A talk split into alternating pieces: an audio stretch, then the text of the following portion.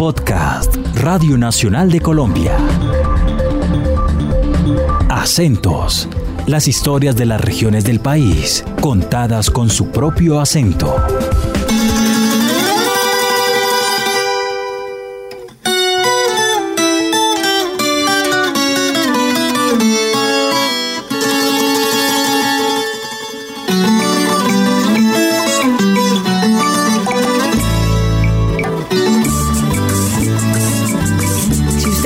Cuando se incomoda, si es chinchosa en las fiestas o tiene un guarnetico que es gilimisco con la comida, espere tantico porque puede ser que allá en su árbol genealógico exista un alma santanderiana de algún onito que usted no conoce. A comidas y acompañarnos porque Ruth Helves y Eliana Ortiz le vamos a contar cómo entender el espíritu de este pueblo que no puede hablar sin las manos y tiene fama de ser tan bravo que plancha la ropa con la mano. Pero con el encanto del que va diciendo todo directo o sin pingadas y con un sentido del humor que es más desconocido que dónde está el hijo de mi chica mantel de la mesa de Ruitoque. Me corazón, mujer divina, eres tú la encantadora. Me tienes cautivo el alma, mi morenita, en mi mente soñadora.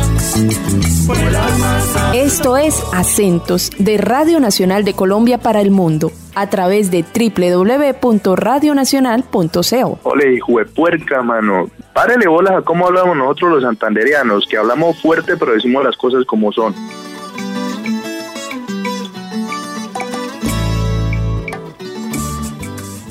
Hola, soy Nicolás Gigino Sánchez, creador de Acento Santanderiano, un proyecto que rescata la tradición oral santanderiana en las redes sociales. Los invitamos a escuchar este podcast de Radio Nacional de Colombia y a los santanderianos, mano, que cuando vayan de la tierrita que no les dé pena hablar como hablamos y a los que son de afuera que aprendan a hablar con cañaña como hablamos nosotros los santanderianos. Como si se tratara de una tribu, el pueblo santanderiano se ha hecho un conjunto de palabras aparentemente únicas. No son difíciles de entender, pero sí un poquito extravagantes y que según el profesor Orlando Serrano, quien lleva 15 años recogiendo un lexicón de santanderianismos, provienen de la mismísima España.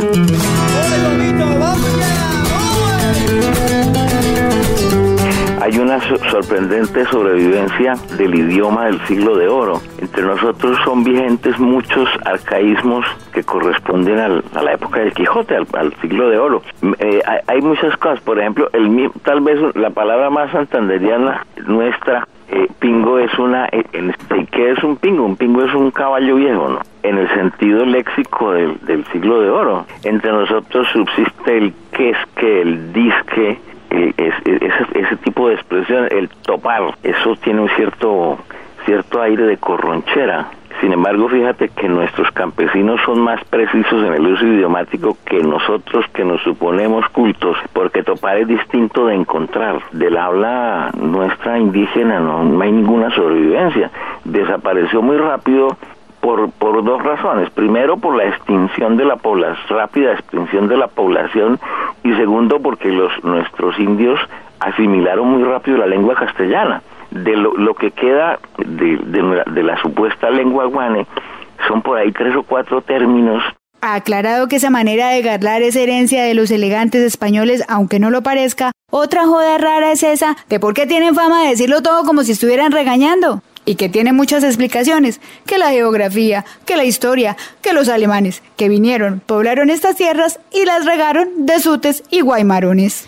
Muchas jodas han vivido los santanderianos cuando llegan a otros lugares tal como lo cuenta la comediante Zulay Belandia, que le tocó bolear pata antes de hacerse conocer en el mundo del espectáculo y ahora es famosa como granito de oro. Todo el tiempo. De hecho, alguna vez tuve un inconveniente con alguien en Bogotá porque pues en Bogotá todo el mundo habla así como tan calmado, pero pues es un acento muy tranquilo, nosotros somos mucho más enérgicos.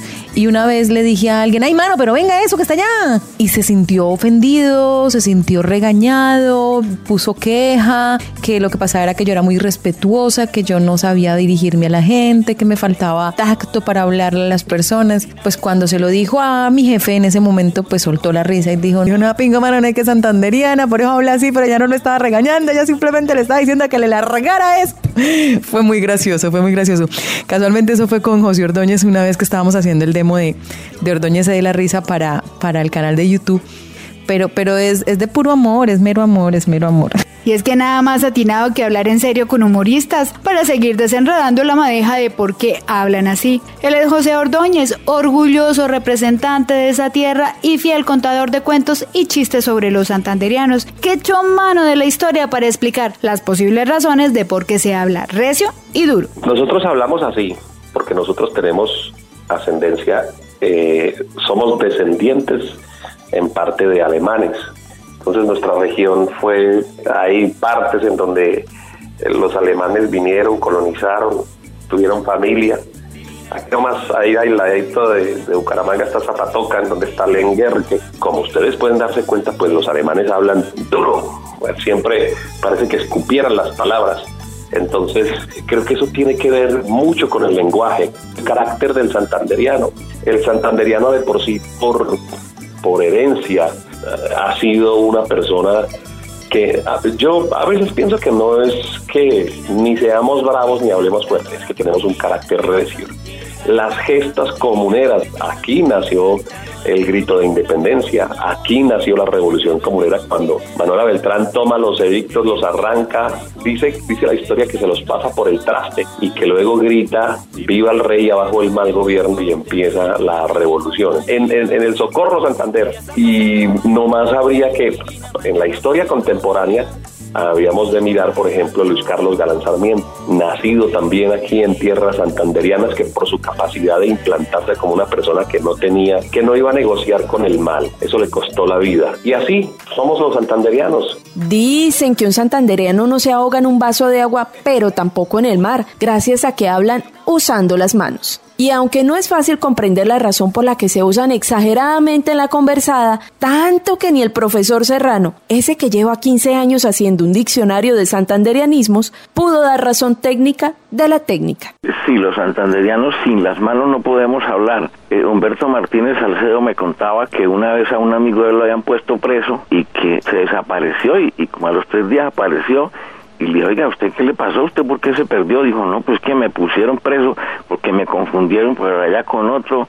Dijo, ¿y usted por qué no se defendió? Dijo, pero yo con qué mano, no es que estaba esposado. Y el santanderiano sin las manos le queda muy difícil hablar porque él tiene que enfatizar lo que dice con las manos. Es más, tal vez el peor insulto santanderiano es un insulto en donde no se articula una sílaba. El santanderiano no ha visto que coge la mano derecha y la bate así como una bandera. Eso lo dice todo. Eso es una mano de insultos.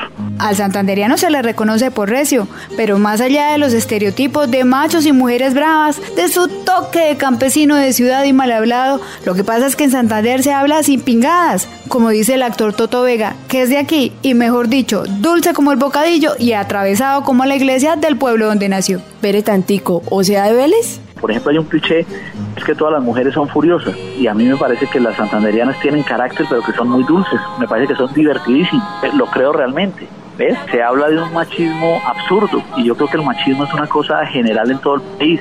Yo creo que los clichés llevados al extremo no son tan buenos. La gente dice, no, es que todos los todos los santanderianos son, son bravos, no es cierto. Ni todos los costeños son alegres, ni todos los santanderianos son tan trabajadores, que hay una generalidad un general muy importante de Colombia, nacido en Vélez, fue denominado el mejor policía del mundo y en alguna ocasión, en medio de todas las preguntas formales que le hacía sobre la seguridad de este país, sobre lo importante que era ser mencionado como mejor policía del mundo, le hicieron una pregunta y se la hicieron en Bogotá en una entrevista, le dijeron, oye, pero nos, nos has dicho que los, que los veleños hablan muy feo y que sustituyen las palabras y que dicen algunas cosas maldichas. Y el general lo que contestó fue, no, no, no, es que esos corrompidos están hablando mal, pero no, no todos, no todos hablamos así. Menos conocidos por su sentido del humor, que talito si es que hasta en la muerte se tiene un toque de ese espontáneo talento de ponerle malicia o doble sentido a todo el discurso de despedida en el, en, el funeral de José Morales lo hizo Humberto Martínez Salcedo y la última frase de ese discurso era hasta luego hijo de puerquita. Aunque es verdad, no todos los santanderianos hablan de la misma manera, que el paso del tiempo ha llevado a los santanderianos hacia palabras y acentos más neutros. Hay que preguntarse si vale conservar esa rancia, bravía, frentera y un poco campesina forma de decir y de ser que caracteriza la santanderianidad. Pues imagínense la importancia tan grande de no dejar morir una cultura, de no dejar morir una lengua, de por más fuerte que suene nuestro acento, es una belleza. Cada vez que yo encuentro palabras o me acuerdo de palabras, pues a mí me parece totalmente maravilloso. Es de suma importancia no dejar perder nuestro acento. Amo mi acento y realmente no quisiera dejarlo a veces cuando se me va vuelvo y lo traigo y digo, no señor, yo tengo que hablar golpeado.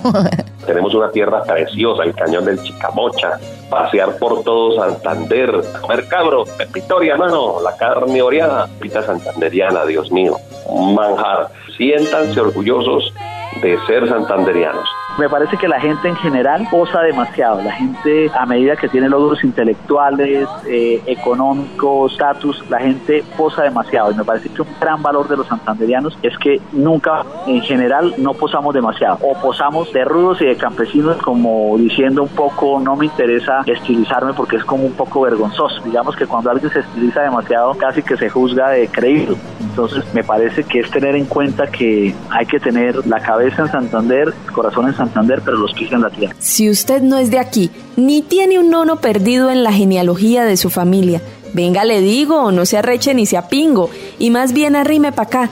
Deje de ser gilimisco, que no es para chupar piña, ni tampoco para mandarlo a que lo lamba un sapo. No, mejor dicho, venga, le digo. Que todo el que se topa con tierra santanderiana, dicen, es santanderiano.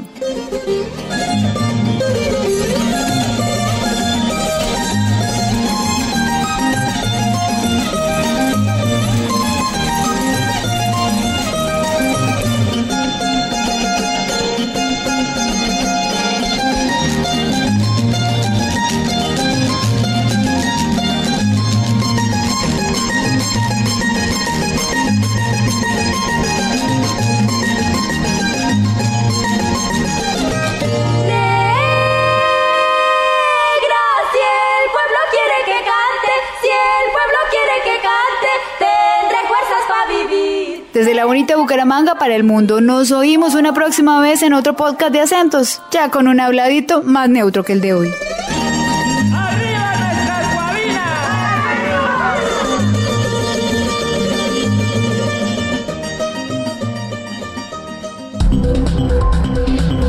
Acabas de escuchar Acentos, un podcast de Radio Nacional de Colombia.